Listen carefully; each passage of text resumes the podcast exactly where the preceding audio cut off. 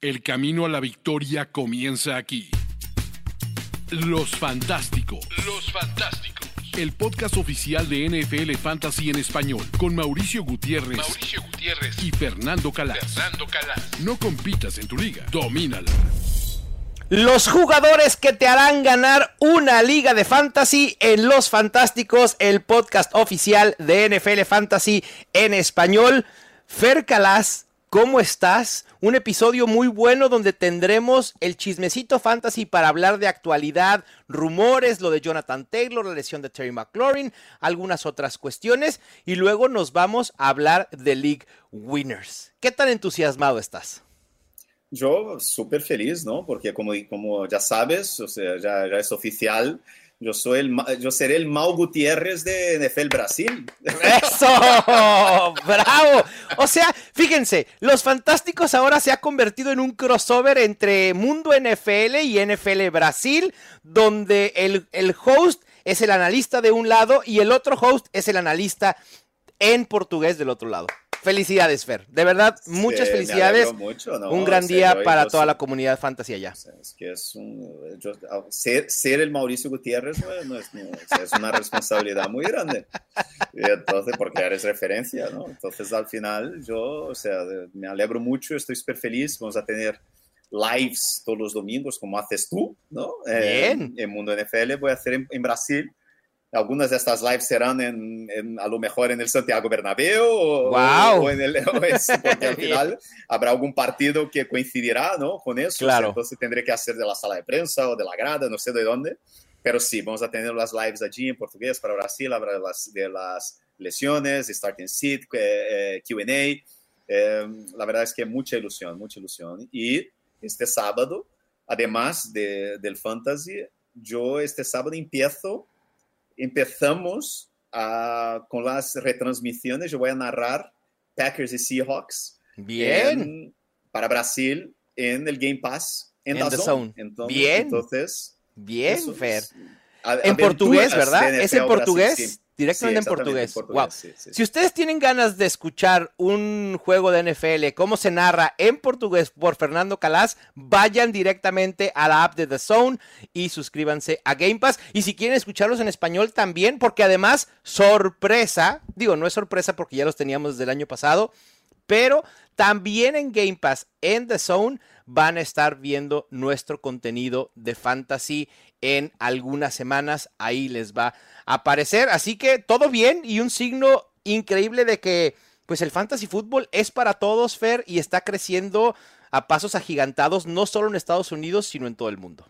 Sí, sin duda. Es una alegría muy grande y vamos, vamos, porque hay Sí. noticias, ¿verdad? Sí, hay noticias, pero primero, si no lo han hecho, suscríbanse al podcast para que no se pierdan absolutamente nada de estas noticias primicias que acabamos de dar y ade- además nuestro análisis. Y también ya comiencen a draftear sus equipos en la app de NFL Fantasy. Esta época es el momento perfecto cuando ya vamos sabiendo qué es lo que sucede con cada jugador de lo que estamos viendo en el offseason y en los juegos de pretemporada.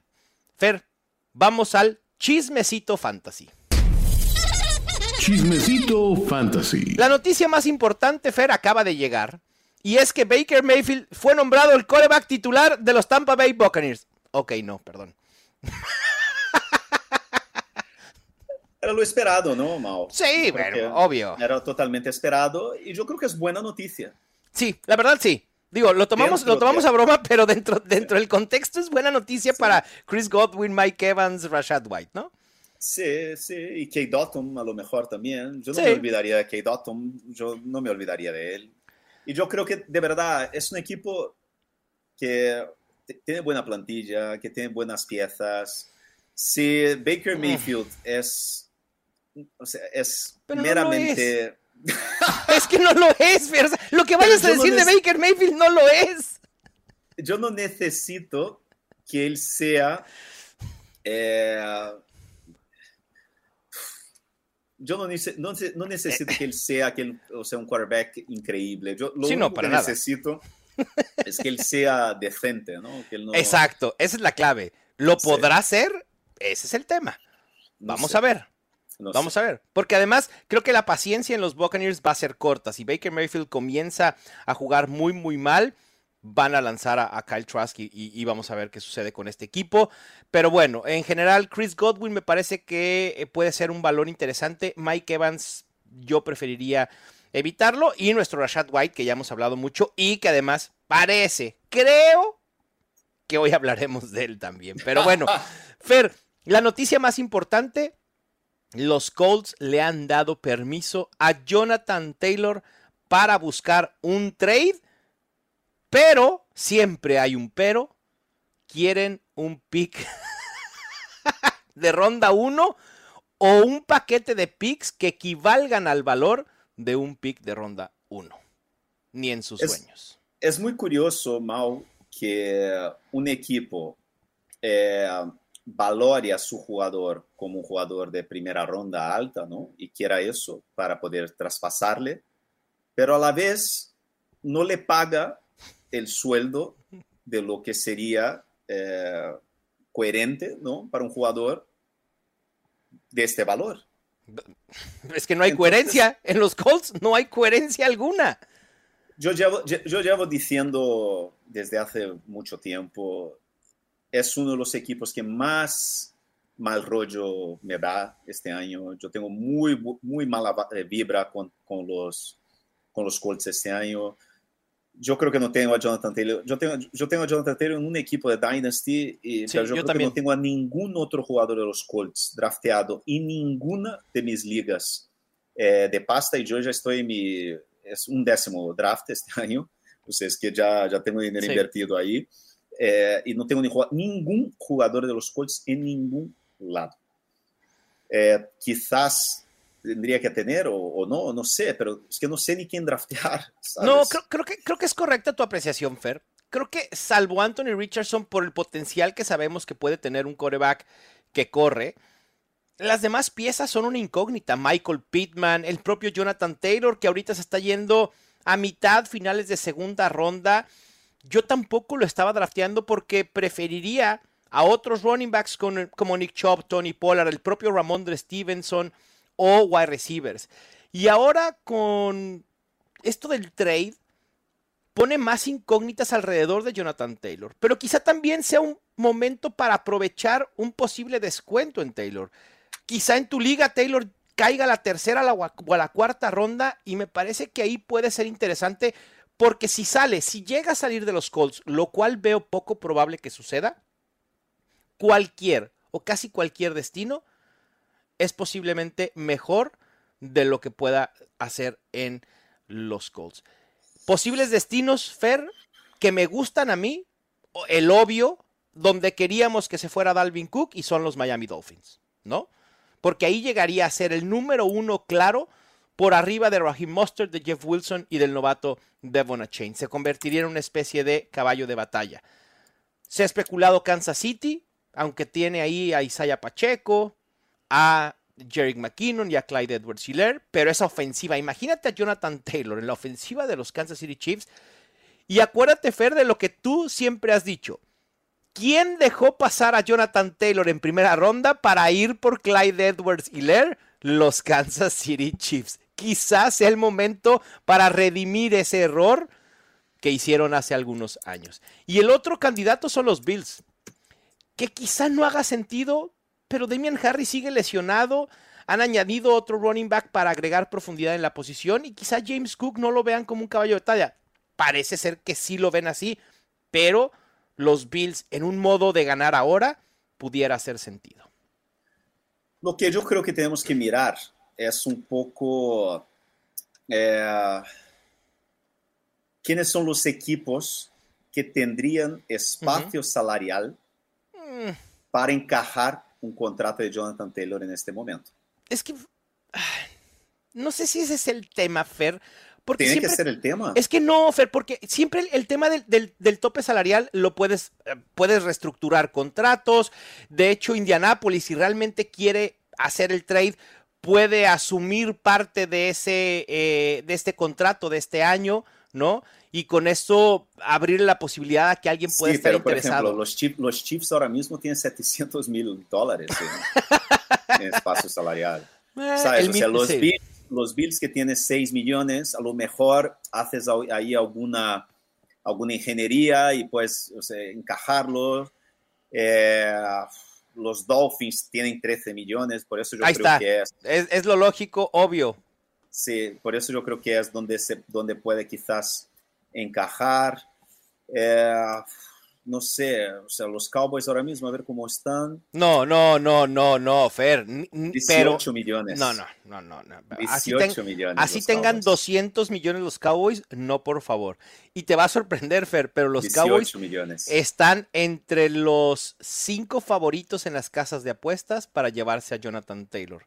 Y, y ojo con los Bears, porque, Sí. 16, porque están en la NFC, tienen 16 millones de libres en el cap, y en el año que viene tiene, o sea, 85 millones, o sea, tiene espacio salarial de sobra, Pero, vamos. O sea, es que Fer, ¿vale la pena invertir en un running? A ver, Jonathan Taylor es un running back muy talentoso. ¿Vale la pena invertir eh, en la perspectiva de un equipo como los Bears que quizá está en cierta reestructura, que viene de tener el primer pick el año pasado, este año, perdón, y que se prevé para no pelear en su división? Jonathan Taylor no hace una diferencia en estos momentos para los Bears. los Bears han pagado 50 millones a un Tyrant que solo bloquea.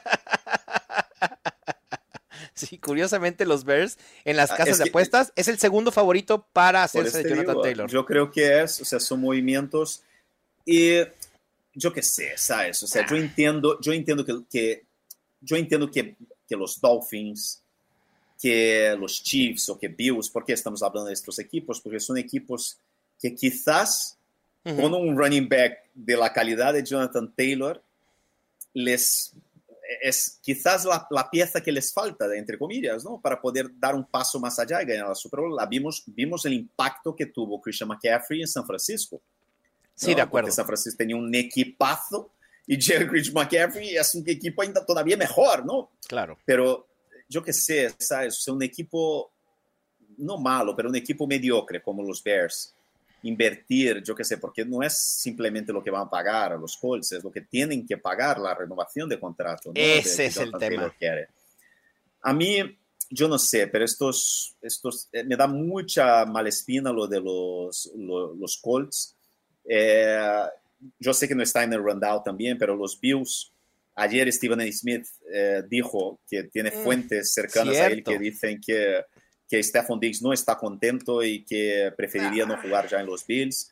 Es algo que lo de Stephon Diggs no es nuevo, ya vimos el año pasado como hubo dos o tres veces que él tuvo estas explosiones que tiene en la, en la banda, que no habla con nadie, que se pelea con todo el mundo, ya sabemos que es un poco diva.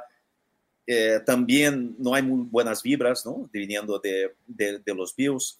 Yo no sé, pero hay, yo creo que hay que tener, hay que tener mucho cuidado con estos temas, ¿sabes? Porque, ojo, en dónde va. Si va los, los, los- el problema es que si nosotros como fantasy, ¿no? Para fantasy, tenemos que estar muy atentos porque eh, nos, no- seguro que nos va a, romper el corazón por algún lado. Entonces, que sea por un lado donde, yo qué sé, los Dolphins o, o los Claro. Bears. Es que ahí rompería menos corazones. En los Dolphins sería el destino ideal porque le pega al valor de running backs que están siendo seleccionados después de la ronda 9 o 10, Fair. Raheem Mostert, Jeff Wilson, eh, Devon Achane, que además son running backs que, que quizá no tenemos tan altas expectativas como si llega a otro los lado. Bears igual, sí. Pero, ajá, y sa- pero ¿sabes qué es lo que va a pasar, Fer? Jonathan Taylor se va a quedar en los Colts, punto. Si Mm. no bajan las pretensiones, Fer, ¿de verdad ves a alguien dando un pick de ronda 1 por Jonathan Taylor? No, pero yo creo que tampoco van a tener que aceptarlo, va a poner presión. Yo no sé, algo, yo no sé. O sea, pero yo, yo si tuviera que apostar, yo apostaría que Jonathan Taylor estará en otro equipo a la semana. Yo, yo no, yo voy contrario a ti, yo voy a que se queda en los Colts. Me parece que este es un movimiento de torcerle el brazo a Jonathan Taylor y decir, ah, ok, ¿quieres salir al mercado? Ok, este es tu precio o este es el precio que consideramos tienes en el mercado, a ver quién los paga. Y para mí es un, te vas a dar de topes en el mercado porque nadie va a querer pagar eso.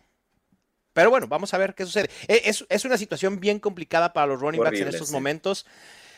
¿Dónde sería el lugar en el que tú seleccionarías a Jonathan Taylor o de plano ni siquiera en cuarta ronda para evitar el riesgo?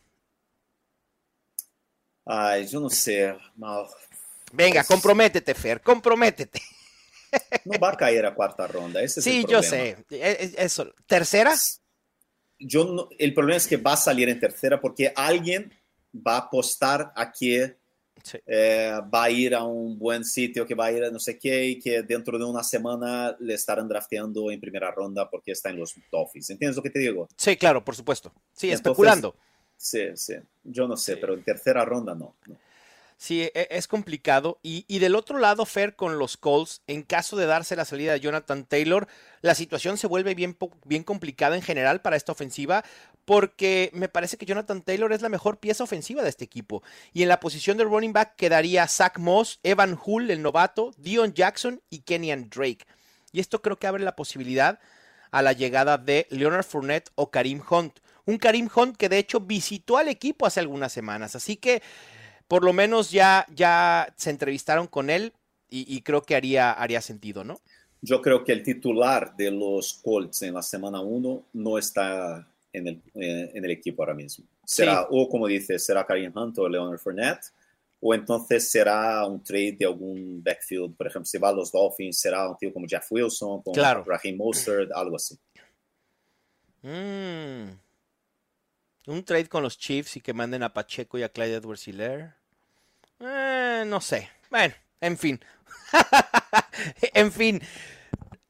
¿Cuándo habías visto tanta especulación alrededor de un jugador con tantas incógnitas tan cercano a la, a la semana 1? Teníamos rato sin, sin, tenerlo así, ¿no? Digo, eh, eh, Le'Veon Bell, Melvin Gordon, Austin Eckler también en su momento, ¿no? Pero, pero lo de Jonathan Taylor sí es, sí es eh, un tema a considerar.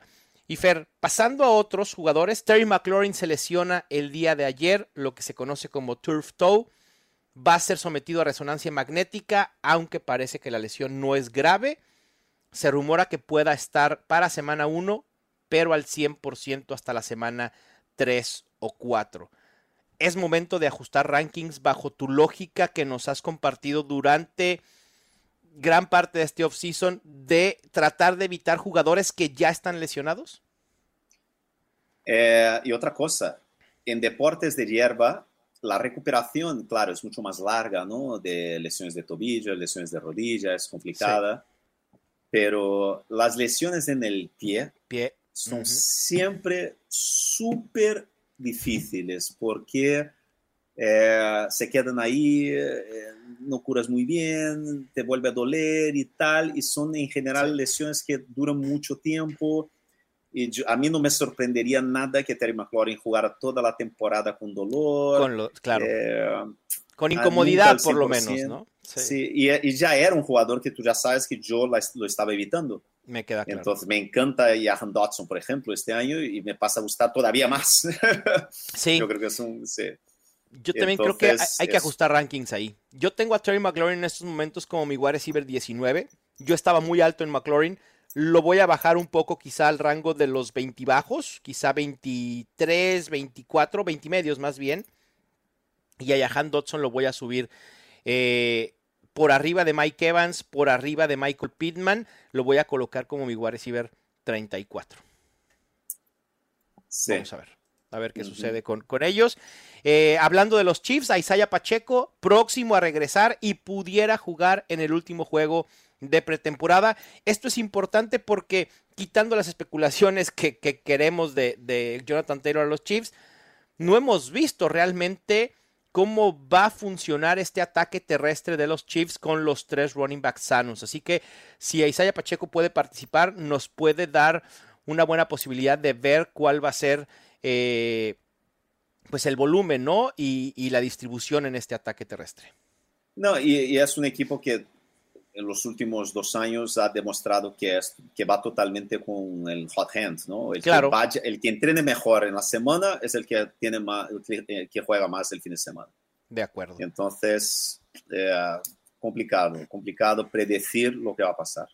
Sí, Fer, entre otros eh, jugadores que también regresan de lesión, está Miles Sanders, que ya regresó a entrenar por primera vez desde el 9 de agosto, y también una buena noticia, Cooper Cup está próximo a regresar a las prácticas de los Rams esta misma semana. Así que creo que podemos quitarnos la preocupación, si es que había alguna, con Miles Sanders o con Cooper Cup de cara a los drafts de este fin de semana.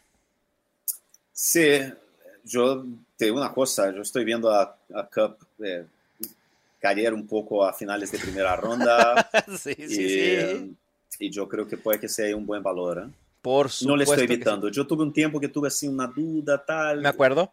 Pero ahora, en la, segunda mitad de la primera ronda, a mí no me. Yo prefiero ahora mismo a Cooper Cup antes que Stephon Diggs.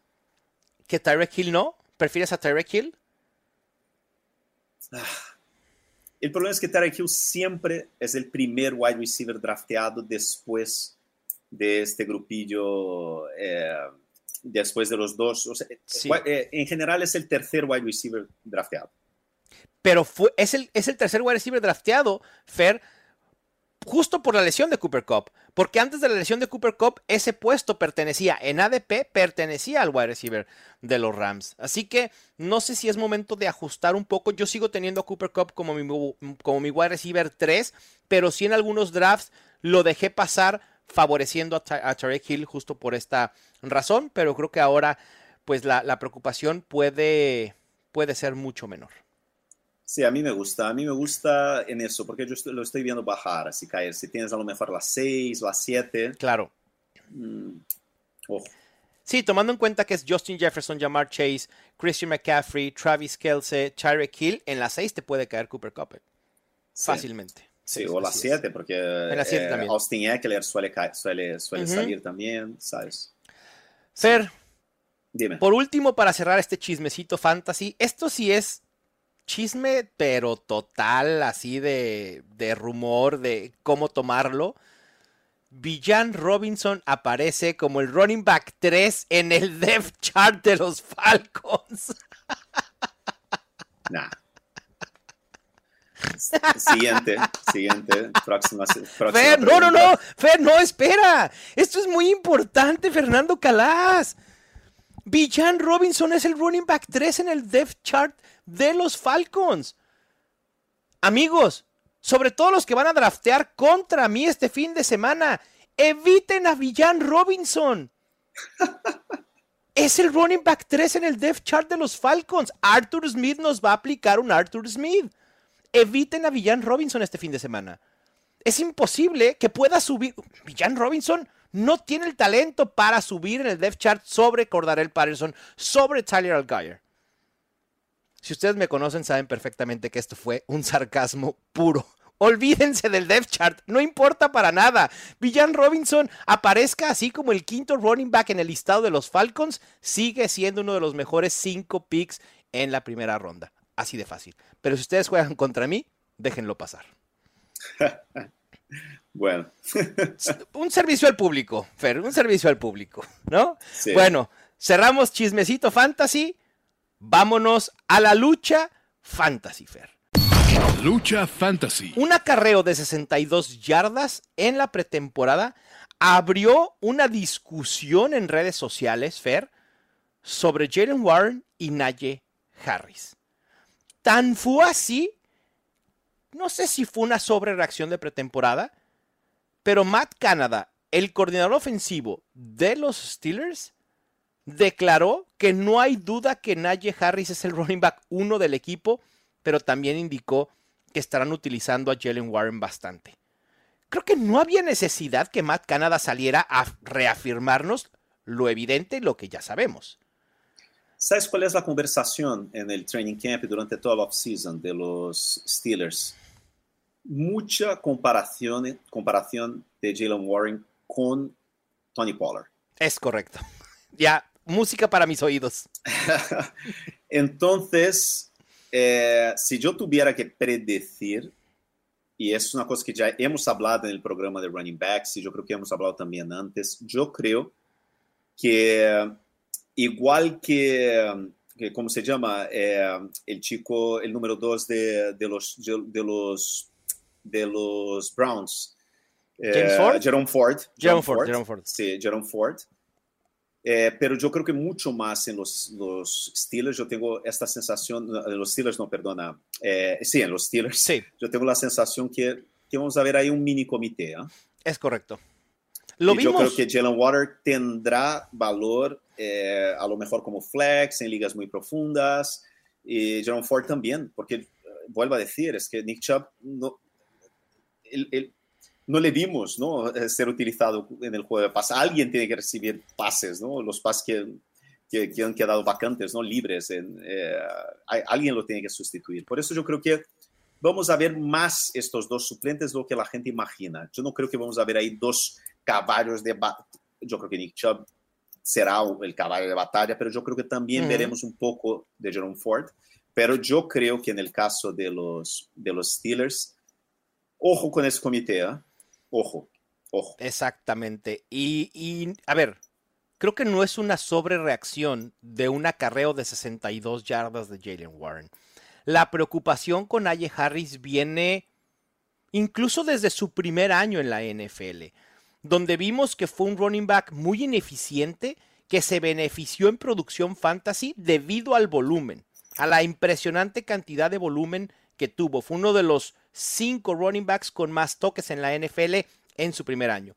El segundo año se puede tomar a que fue una decepción porque las expectativas estaban fuera de lugar con, con Najee Harris. No era un pick de primera ronda y era uno de nuestros jugadores a evitar el año pasado.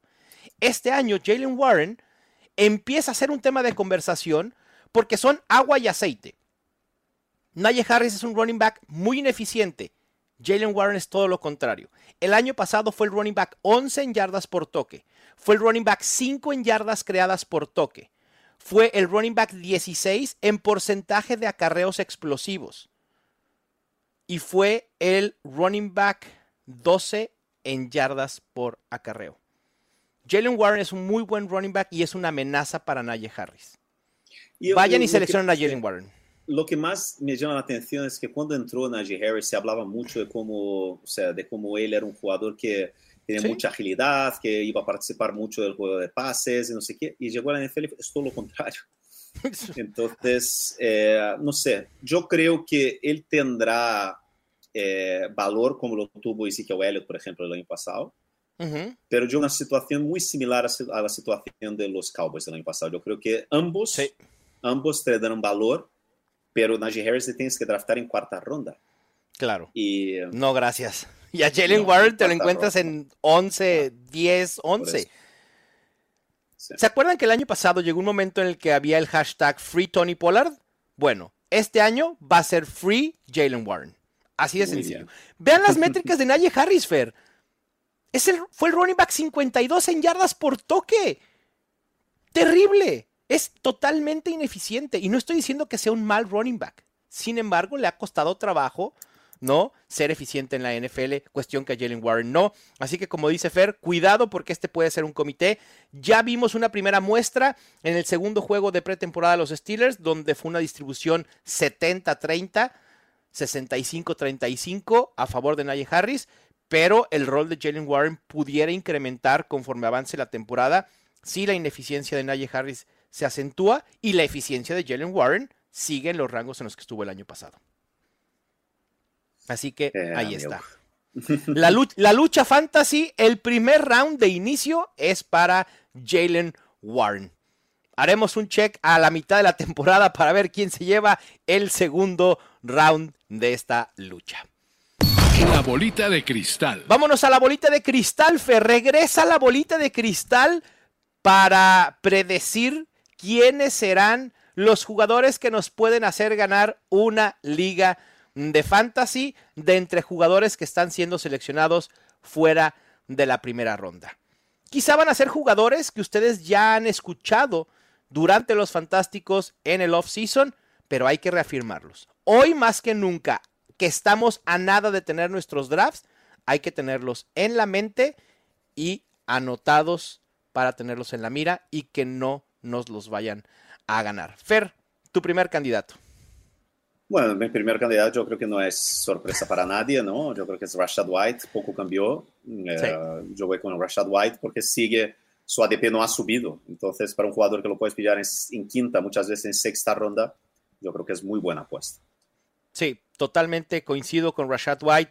Se perfila para ser el running back número uno en los Buccaneers.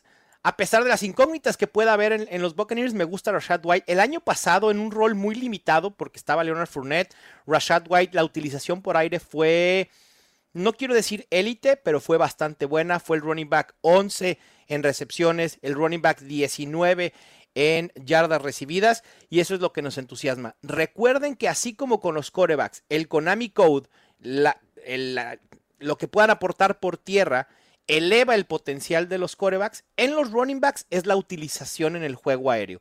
Si un running back tiene utilización en el juego aéreo, tiene más posibilidades de generar más puntos fantasy. Los toques en los running backs, un target o una recepción es mucho más valiosa que un acarreo. Y Rashad White tiene ese rol en Tampa Bay. Mi primer offer, también para sorpresa de absolutamente nadie, el coreback de los Bears, Justin Fields. Y Fer, te anticipo que no estoy solo en este barco. He escuchado una entrevista que le hicieron a Antoine Grisman y adivina cuál es el coreback que más le entusiasma draftear este año al jugador de fútbol. Es Justin Fields. Así que bienvenido al barco, Antoine. Me da muchísimo gusto que quieras a Justin Fields en tus equipos. El año pasado su gallo era Jalen Hurts mentes brillantes. Obviamente, Justin Fields puede terminar entre los mejores tres. Su ADP se ha incrementado, Fer. No sé si a un rango en el que no me sienta tan cómodo, pero creo que en ligas eh, casuales, no tan ávidas, Justin Fields seguirá estando disponible en la ronda 5. En la ronda 4 sí me, cuesta trabajo darle clic ahí a seleccionar. Bueno, yo todavía no, no sé, o sea, yo, no sé. sigues de ateo, sigues de ateo, Fernando Calas. Sí, sí, y yo creo que, mm, mm, no sé. DJ Moore, es el mejor wide receiver que ha tenido Justin Fields en su carrera. Ay, Mau. Dice, sí, pero el talento del DJ Moore no impacta en el brazo de Justin Fields, ¿no? Básicamente. Es que es. No le. Hasta que me enseñe que sabe pasar el balón y que pueda pasar el balón de forma constante ¿no? y consistente. Eh, la NFL, yo creo que uno de los mejores, el, creo que el pionero, ¿no? O sea, uno de los mejores quarterbacks de la historia, Steve Young, que era, es uno de los pioneros ¿no? de, del quarterback corredor, del Konami Code, siempre decía que la posición de quarterback se juega desde el pocket. Sí, de acuerdo. Y, y yo no le, no le veo a Justin Fields jugando desde el pocket todavía. A lo mejor este es el año ¿no? que da este paso. Pero yo todavía, y además no, no estoy muy seguro de, de que los Bears sean una franquicia con buen cuerpo técnico, que sepan realmente lo que están haciendo. No estoy, a mí me encanta, me encanta DJ Moore, pero eh, yo, yo creo que DJ Moore eh, no tiene el mismo talento que, que AJ Brown o que No, no, para nada. Que, no, no, que, han cambiado de equipo y siguieron, tuvieron un impacto inmediato ojalá yo me entusiasmara, ¿sabes? Pero yo la verdad es que no. Disfruto viendo lo que le cuesta trabajo a Fer Calas decir algo favorable de Justin Fields. Ya veremos, ya veremos, ya veremos. ojalá me equivoque como me equivoqué el año pasado eh, con, con Jalen Hurts. Mira, hablé muchas veces aquí, pero Jalen Hurts, al menos yo veía, o sea, no era un target, no era un jugador que yo estaba yendo a por él, era un jugador que yo lo tenía en muchas ligas porque a mí me encantaba el equipo, me parecía un equipo bueno, me parecía un buen cuerpo técnico, me parecía que eran los favoritos ¿no? de la NFC, entonces me gustaba el ambiente donde estaba ¿no? y el potencial. ¿no? Sí, bueno, hay diferencia abismal entre los Philadelphia Eagles y los Chicago Bears en, cuanto a coach, en cuanto a talento alrededor de, del coreback y también de la defensa. Pero bueno, vamos a ver qué sucede con Justin Fields. Mientras nos equivoquemos a favor, es decir, que los jugadores sobrepasen nuestras expectativas, es bueno. Si nos decepcionan, ahí sí no, no, no queremos ese tipo de sorpresas. Fer, ¿quién es tu número dos también para sorpresa de nadie?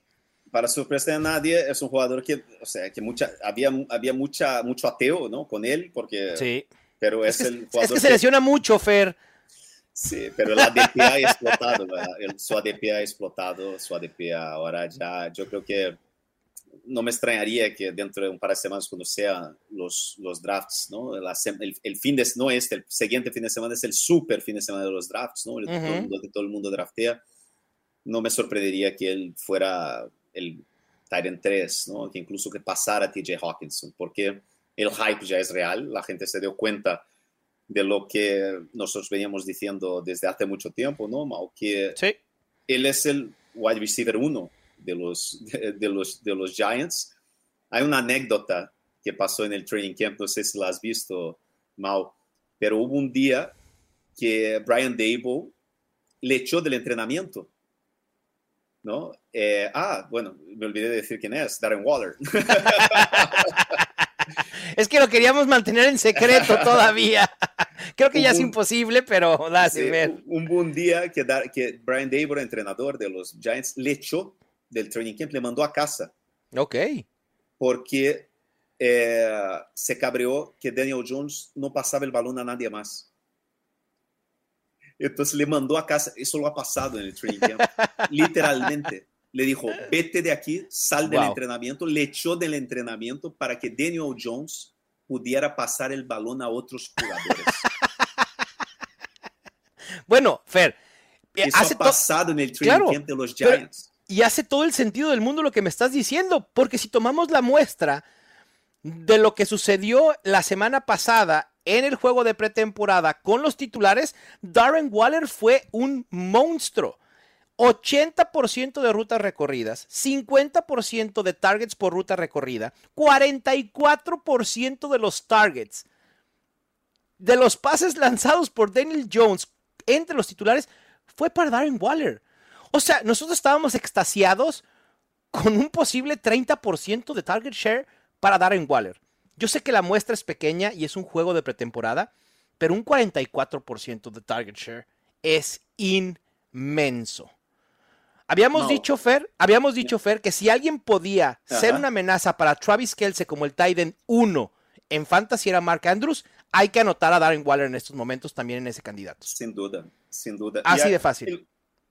Yo creo que el único argumento contra Darren Waller, que yo creo que es un argumento bastante importante y yo creo que es un argumento bastante razonable, es que Darren Waller no es un chaval. No estamos hablando, no estamos hablando de, de, TJ Hawkinson, que, que, acaba de entrar en la liga hace dos, tres temporadas.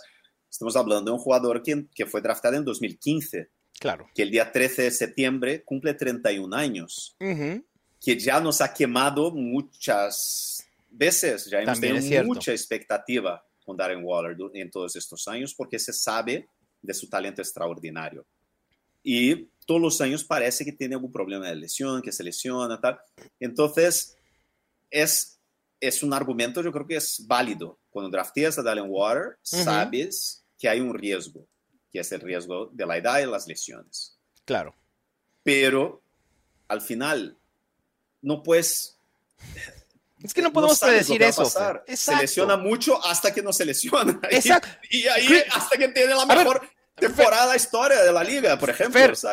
La, lección más reciente que tenemos es el año pasado. Gente que dejó pasar a Christian McCaffrey bajo el argumento de que se lesiona mucho para seleccionar a Jonathan Taylor. Si no aprendemos de eso ahora con Darren Waller, y si esa es la razón por la cual lo estamos dejando pasar, perdón, pero el proceso está erróneo. Mínimo, mínimo, 100 recepciones para él en la temporada. Darren Waller es league winner. Así tiene la etiqueta. Es más, atrás en su jersey, en los Giants, no dice Waller, dice league winner. Así de fácil. Sí. Su ADP ha, incrementado, como bien dices. Ya hay en algunas ligas en las que lo he visto yéndose en cuarta ronda. Fer, de hecho, ya sobrepasó a Dallas Gedder. En el ADP casual sigue estando 603, lo cual me parece increíble. Y ahí también selección automática. Otro de mis jugadores que así selecciono casi en automático en la cuarta ronda es Keenan Allen. Y con Keenan Allen, el wide receiver de los Chargers, pasa algo similar de lo que acabamos de hablar con Darren Waller. La gente lo deja pasar también porque se lesiona mucho. Pero Keenan Allen, estando sano el año pasado, a partir de la semana 11, fue el wide receiver 2 en targets, es decir, el volumen está ahí. Y fue el wide receiver 3 en puntos fantasy por juego. Estamos hablando de números élite en producción y en volumen. Este año la ofensiva de los Chargers puede estar pasando en aún un mayor rango de lo que lo hizo el año pasado con la llegada de Kellen Moore como coordinador ofensivo y está ligado a Justin Herbert que si bien no tuvo una, una gran temporada el año pasado, tuvo muy buenos números y sabemos de lo que es capaz. No dejen pasar a Keenan Allen. Esta puede ser su última gran temporada. Lo pueden tomar como el wide receiver 15 o 16 en su draft y yo veo que pueda tener posibilidad de colarse al top 12, top 10. Y además, no es algo nuevo de lo de Keenan Allen. Tiene tres años siendo un wide receiver top 12 en puntos fantasy por juego. Sí, el año pasado tuvo una lesión, volvió sí. así un, un, poco lento, pero después tuvo una explosión bestial después de volver de la lesión. Es uno de los mejores route runners eh, de los últimos años, un quarterback extraordinario, pero yo vuelvo a decir, es un, quarterback, es un, es un wide receiver que en los últimos dos, tres años se ha visto que está envejeciendo. Sí, eso sí, la, la edad es un factor, sí, de acuerdo. Yo, yo creo que él, eh, yo le veo haciendo una transición, eh, yo le veo claramente haciendo una transición a la Larry Fitzgerald, ¿sabes? Okay, yeah. Moviéndose al slot uh -huh. y abriendo espacio en el outside para el, el número uno, que será Quentin Johnston. yo creo que va a seguir siendo un, un, un, wide receiver bastante productivo, que va a tener sí. su valor, como por ejemplo fue Tyler Lockett el año pasado en los, en los Seahawks, ¿no? Aunque uh -huh. yo creo que este ataque eh, va, yo creo que, ojo, que a lo mejor hay tres eh, receptores que, que, van a, pueden terminar la temporada como titulares de Fantasy tranquilamente, porque yo creo que va a ser el ataque más pasador de la liga. Eh, pero yo creo que donde está saliendo yo prefiero esperar un poco ir a por Mike Williams un poco después o, o Quinton okay. Johnson bastante más abajo. No, no, me disgusta, yo creo que va a tener, va, va a sumar puntos, uh -huh. pero yo creo que yo no le veo, por ejemplo, eh, terminando en el top 15, por ejemplo, yo no, okay. no le veo. Yo le veo como un buen wide receiver 2. Ok, sólido, pero sin, sin upside, sin potencial. Okay. Sí, es, sí, sí, es válido pensarlo, es válido pensarlo, pero me, me gusta tu proceso, Fer, porque no se basa en, es que se lesiona mucho. ¿Me explico? E ese proceso es el erróneo. Mientras ustedes nos, cuando quieran debatir en redes sociales con un jugador, de un jugador con nosotros, háganlo con argumentos sólidos que nos demuestren que están estudiando, que eh, estén viendo las estadísticas de los jugadores, ¿no? Y entonces se arma un muy buen debate y muy sano debate. Como lo hemos dicho, siempre es bueno conocer otros puntos de vista. Yo no siempre estoy de acuerdo con Fernando Calas, pero a veces sus puntos de vista hacen que yo cambie los míos porque digo, ah, hay algo que estaba perdiendo, que no estaba viendo de este jugador o de esta situación en específico y me hace cambiar un poco mi proceso. Y por eso es bien valioso esa retroalimentación. Y bueno, Fer, voy a ir con mi tercero porque tu tercero es sorpresa y entonces quiero cerrar con esa sorpresa. No sé de quién se trate. Mi tercero también para sorpresa de absolutamente nadie es Tony Pollard. El running back de los Cowboys es un jugador que no debería estar yéndose en la ronda 2 de drafts de fantasy. Tiene valor para irse en la ronda 1. El año pasado fue el octavo jugador con más puntos fantasy en la temporada, teniendo a Ezekiel Elliott. La salida de Zeke de los Cowboys ha dejado libre casi el 48% de los acarreos. Imaginen lo que puede hacer Tony Pollard. Me parece que sus números de eficiencia se van a ajustar al volumen que va a tener y no lo vamos a ver siendo este running back uber eficiente, pero es un running back muy capaz que ha producido cuando ha tenido oportunidades y a mí no me sorprendería verlo en el top 5 de running backs este año. Mau. Eh, no, a, ya, no, me puedes ya no me puedes decir, no ya, ya, no, me puedes decir que, que va a llegar Zeke Elliott. Ya, eso ya se acabó. Eso ya se acabó. Pero yo creo que para no me vale top 5. Fair. Para decir que Tony Pollard es un league winner siendo un jugador de segunda ronda. Ok, el running back 1. Va, lo, lo, veo en el rango de posibilidades. Para mí, hay tres running backs, quitando a Austin Eckler y Austin Eckler, que ya lo fue el año pasado y es muy difícil que repita. Creo que en 20 años un running back uno no ha repetido al año siguiente como el mejor running back. Eh, y Christian McCaffrey creo que puede ser un top 3, pero quizá ya no le dé para ser el running back 1. Para mí es Bijan, Nick Chubb y Tony Pollard. Esos tres son mis candidatos para terminar como el running back 1 este año. Ahí está. Entonces es League Winner. Ah, no, o sea, yo, a mí me, me, gusta y yo creo que va a tener una participación importante. Eh, bueno, yo, vamos a ver cómo son estos, estos Cowboys con, con Mike McCarthy cantando las jugadas. Mm. Vamos a ver si, si no terminan yendo a por uh, Jonathan Taylor.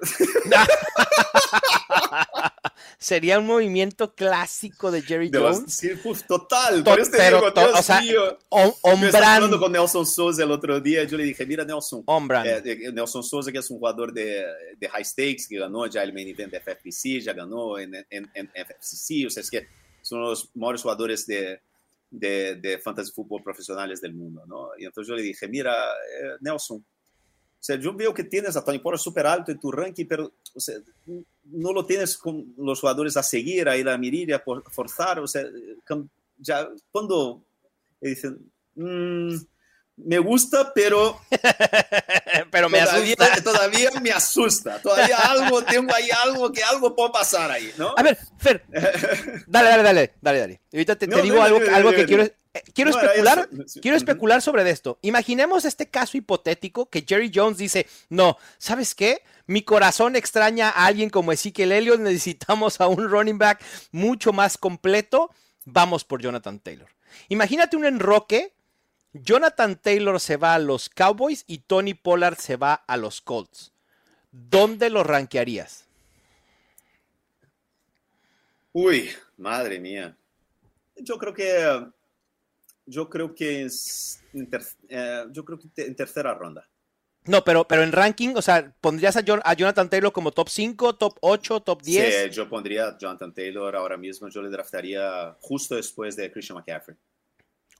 O sea, como el running back 2 o el running back. Sí. Ah, es McCaffrey es tu 1. No, Barkley sí. es tu 1, McCaffrey es tu 2. No, no, no, McCaffrey, McCaffrey es mi 1 ah, okay. ahora mismo. Va, perfecto, perfecto. Porque todas las noticias, todas Uf. las noticias de todas las noticias del training camp de San Francisco son súper positivas y todas sí. dicen lo mismo, que McCaffrey es el centro de este ataque, están prediciendo 2.000 yardas, eh, mil, mil, mil, de pase, mil de, de, de, de tierra.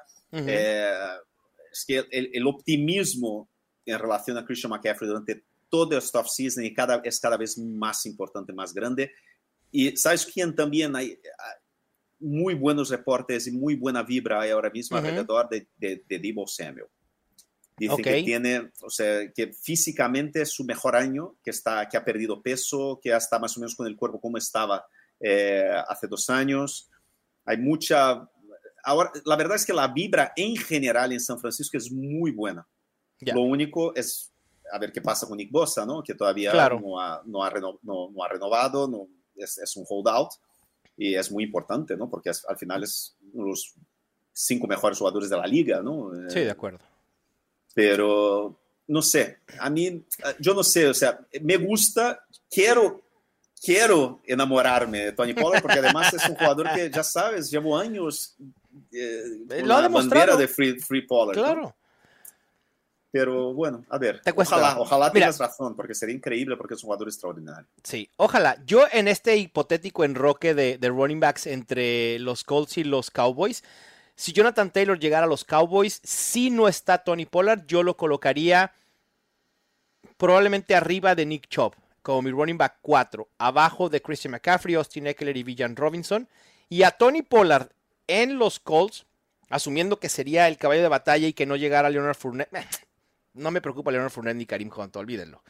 Tony Pollard lo colocaría, probablemente lo dejaría como mi running back 6 o lo bajaría solo un puesto como mi running back 7 subiendo a Derrick Henry. Pero para mí el valor de Tony Pollard se mantendría obviamente en una no mejor situación, no quiero decir peor situación, pero no en una situación ideal como la que está en estos momentos. Pero esperemos que Jerry Jones sea ecuánime, se tranquilice y no voltee a ver a Jonathan Taylor y nos deje en paz a Tony Pollard. Fer, tu tercero y último jugador que te va a hacer ganar una liga esta temporada? Es el jugador. Ok. Uf. Eh, y es un jugador que yo creo que la temporada que viene vamos a estar hablando de él en el rango de Patrick Mahomes, de donde están ahora mismo eh, Josh Allen y, y Jalen Hurts. Eh, y, pero yo creo que va a estar más en el debate este de Patrick Mahomes, él, Josh Allen. Y, y yo creo que es Trevor Lawrence. Sunshine. La vibra que se escucha del training camp de los, de los Jaguars es extraordinaria. Es que la gente parece que se olvida que cuando eh, Trevor Lawrence llegó a la NFL, la conversación era que era el mejor quarterback a entrar en la NFL desde Andrew Luck. ¿Sabes? Es un talento extraordinario, además un portento físico, un monstruo. Que, bueno, es que no, no, se, no, podemos ignorar el efecto Urban Meyer, ¿no? Claro, sí, sí, obviamente. Y ahora con Doug Peterson, todas las noticias son buenísimas, están haciendo todo para que el equipo esté a su alrededor lleno de talento joven. Sí.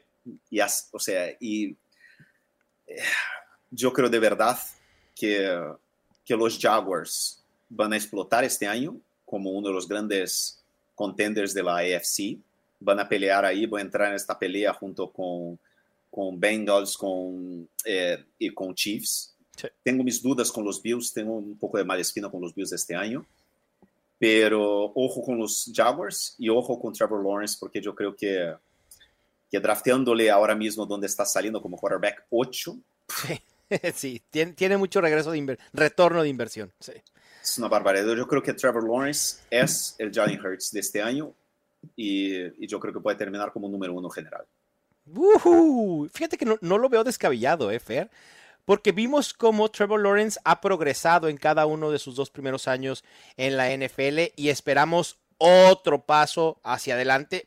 ¿Qué digo paso? Probablemente un brinco hacia adelante en esa progresión en este tercer año, segundo con Doug Peterson. Y no hay que olvidar que el año pasado los Jaguars ya dependieron del brazo de Trevor Lawrence. Trevor Lawrence fue el coreback 7 en intentos de pase, el coreback 8 en intentos de pase en la zona roja. El equipo fue el noveno en eh, jugadas de pase por juego con 35. Es decir, esta es una ofensiva que utiliza mucho el juego aéreo. ¿Y quién se va a beneficiar? Trevor Lawrence, Calvin Ridley, Christian Kirk. Eh, Travis Etienne. Eh, Travis Etienne también puede ser, ¿no? Y los números de, de, Trevor Lawrence, a pesar de que no destacan, dices, uy, ves las métricas y dices, wow, estos son números generacionales, no tanto así, pero a mí hay un número que me, que me impactó mucho estudiando a, Trevor Lawrence y fue que eh, quedó entre, ahorita estoy viendo el dato, el porcentaje de pases completos desde el play action fue el coreback 8. Y eso es algo que Urban Meyer tiene que diseñar para poner a Trevor Lawrence en la mejor situación. Así que sí, me gusta Trevor Lawrence. Si ustedes no quieren ir por los Pat Mahomes, Jalen Hurts, Josh Allen, incluso Justin Fields o Justin Herbert, espérense y en la quinta ronda Trevor Lawrence puede ser un hitazo. Sí, o sea, yo creo que yo estaba leyendo el otro día el, el, o sea, el libro de el, la previa ¿no? de la temporada de Warren Sharp. Uh -huh. También es que... Uh, sí, analíticamente una joya. Sí, sí. O sea, yo creo que de verdad la, la pinta es muy buena, la vibra es muy buena, hay mucho optimismo. Yo creo que es un equipo que tiene. En ascenso. Que, que, sí, sí, sí. O sea, yo te digo, no sé, o sea, yo creo que va a ser muy probablemente en mis ligas más caras. Stacks de Jaguars. Sí, yo creo que voy a tener bastante Trevor Lawrence por todos los lados. Bien, me, me, me, gusta, Fer. Recapitulando un poco los league winners, los jugadores que te van a hacer ganar una liga: Rashad White, Darren Waller, Trevor Lawrence, Justin Fields, Keenan Allen y Tony Pollard. Son jugadores que tienen que tener en la mira y en alguna de sus ligas salir de sus drafts con o sea, un número, unos de números, por ejemplo, de Trevor Lawrence que yo creo que uh -huh. son muy interesantes es que, por ejemplo, él ha aumentado su percentual de, de, de pases completados en un 7% casi. Las interceptaciones cayeron un 50%. Sí, sí, sí, y dobló o sea, su porcentaje de touchdowns. Sí, sí la, la, progresión Ridley, fue evidente. Sí, la Calvin Ridley la gente se olvida eh, que, que, era un, que, que, es uno de los mejores wide receivers de la liga. No sé cómo volverá, no mucho tiempo eh, sal, eh, sin jugar, ¿no? A ver qué tal. Pero, pero Calvin Ridley, a, muy buena sensación. A mí también, Fer. Y Calvin Ridley, aún aunque no sea la superestrella fantasy probablemente va a ayudar a Trevor Lawrence porque es un muy buen wide receiver. Así que sí, sin duda todo apunta a que Trevor Lawrence pueda tener una gran, gran temporada. Fer, pues cerramos nuestra bolita de cristal por primera vez en la temporada. Y vámonos con Fuera de la Galaxia Fantasy, que también está de regreso después de una larga ausencia. Fuera de la Galaxia Fantasy. Hoy se estrena la serie de Ahsoka Fer de Star Wars. Una serie que probablemente vaya a ser una continuación de lo que vimos en la serie animada The Rebels. No sé qué tan emocionado estés con esto, pero quería preguntarte. En un draft de personajes de Star Wars, ¿quién sería tu 101? De todos los personajes. De toda la galaxia de Star Wars, tu personaje 101, ¿quién sería? Ah, yo, voy, yo, voy, yo voy a hacer aquí un. Voy a hacer una. Una. No sé, pero yo te voy a decir una cosa. Yo, yo, voy, con, yo voy con Baby Yoda. Baby eso, sí no lo vi, eso sí no lo vi venir, pero para nada. Yo, yo, la, yo creo que es una de las, de las ideas más Sí. extraordinarias Es cierto. de la historia reciente de la televisión, del mundo del entretenimiento, a la creación de este personaje. Sí. Es impresionante, tío.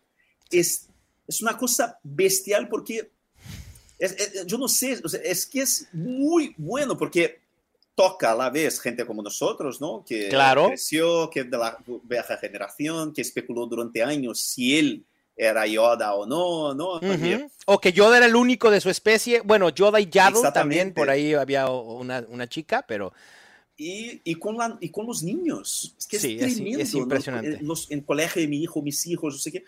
A mí me parece que es, eh, es, una, es increíble lo que han Sí. sacado. Y yo creo que ahora mismo, porque al final el, el draft es ahora, ¿no? sí, claro, hoy, hoy, claro, hoy. Y ahora yo iría Mm. con, con Baby Yoda porque es eso. A lo mejor tú sabes que tiene un potencial muy alto. No, ¿no? creo que tiene todo el potencial, Fer. Es un personaje del, Y- del cual sabemos poco. Exactamente. Sabemos poco de Tony Pollard, por ejemplo. No sabemos qué va a pasar Mm. ahora cuando le den el, el papel de caballo de batalla. Claro. Hay dudas a su- sobre a su alrededor, si, es, si Bueno. va a tener el, el ambiente más equilibrado. Pero si todo sale bien, Sí, sí, sí. Y, y con Grogu, Fer, creo que ya tiene una gran responsabilidad sobre sus hombros, porque para muchos es el, se considera el salvador de la saga de Star Wars.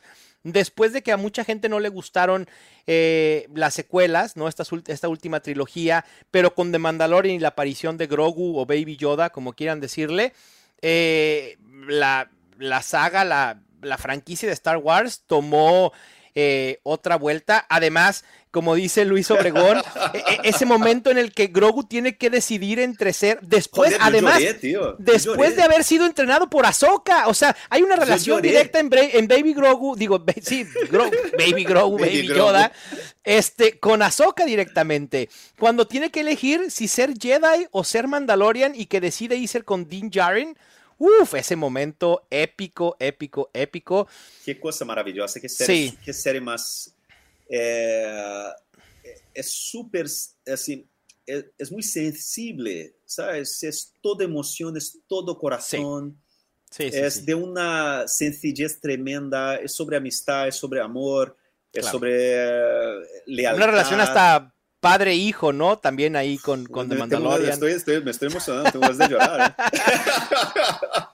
Estaría increíble. A ver, creo que muchos ya han dicho que quizá la aparición de Grogu ya esté de más, ¿no? Que, que, ya tiene mucha sobreexposición. Pero al final de cuentas, como tú dices, es un gran personaje que ha impactado a todos los rangos de edad y generaciones.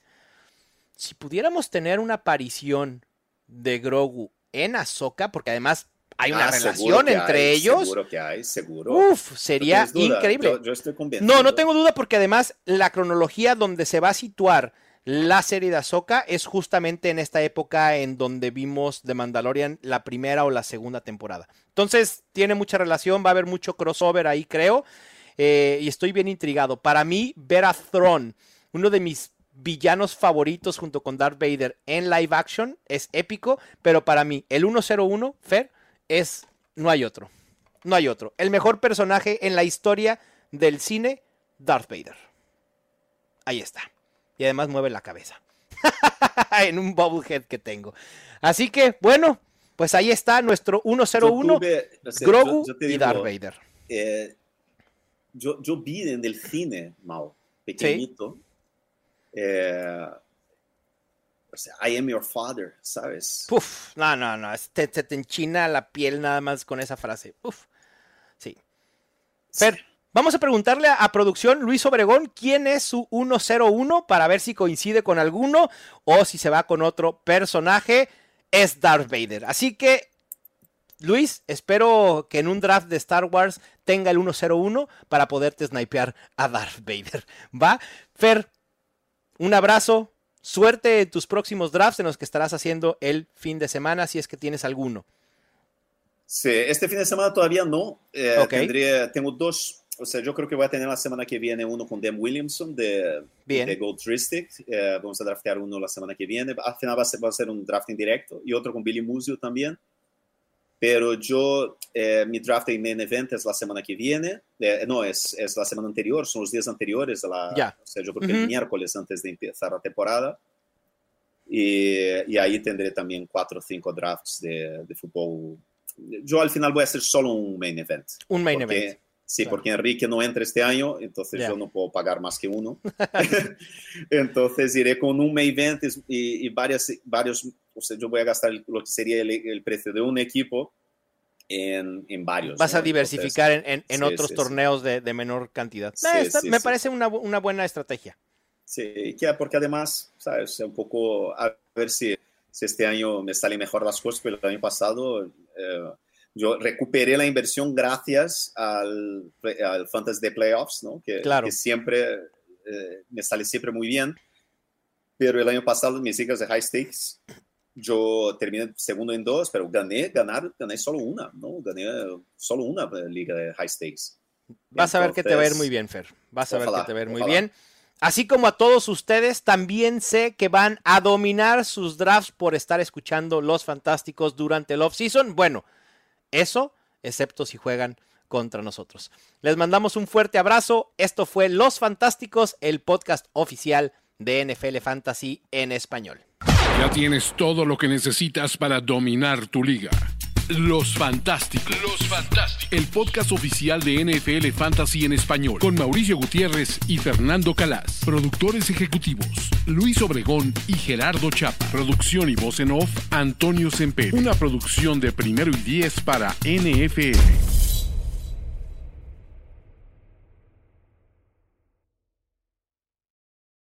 Sick of being upsold at gyms? My guy, you're currently a base member. For $90 more, I can upgrade you to our Shred membership. For $130 more, you'll be a Swole member. And for just $300 more, you'll reach Sweat Platinum.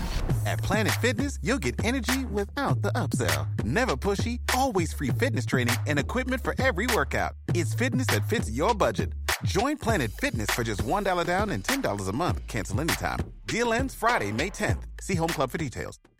With Lucky Land slots, you can get lucky just about anywhere. Dearly beloved, we are gathered here today to. Has anyone seen the bride and groom? Sorry, sorry, we're here. We were getting lucky in the limo and we lost track of time. No, Lucky Land Casino, with cash prizes that add up quicker than a guest registry. In that case, I pronounce you lucky. Play for free at LuckyLandSlots.com. Daily bonuses are waiting. No purchase necessary. Void where prohibited by law. 18 plus. Terms and conditions apply. See website for details.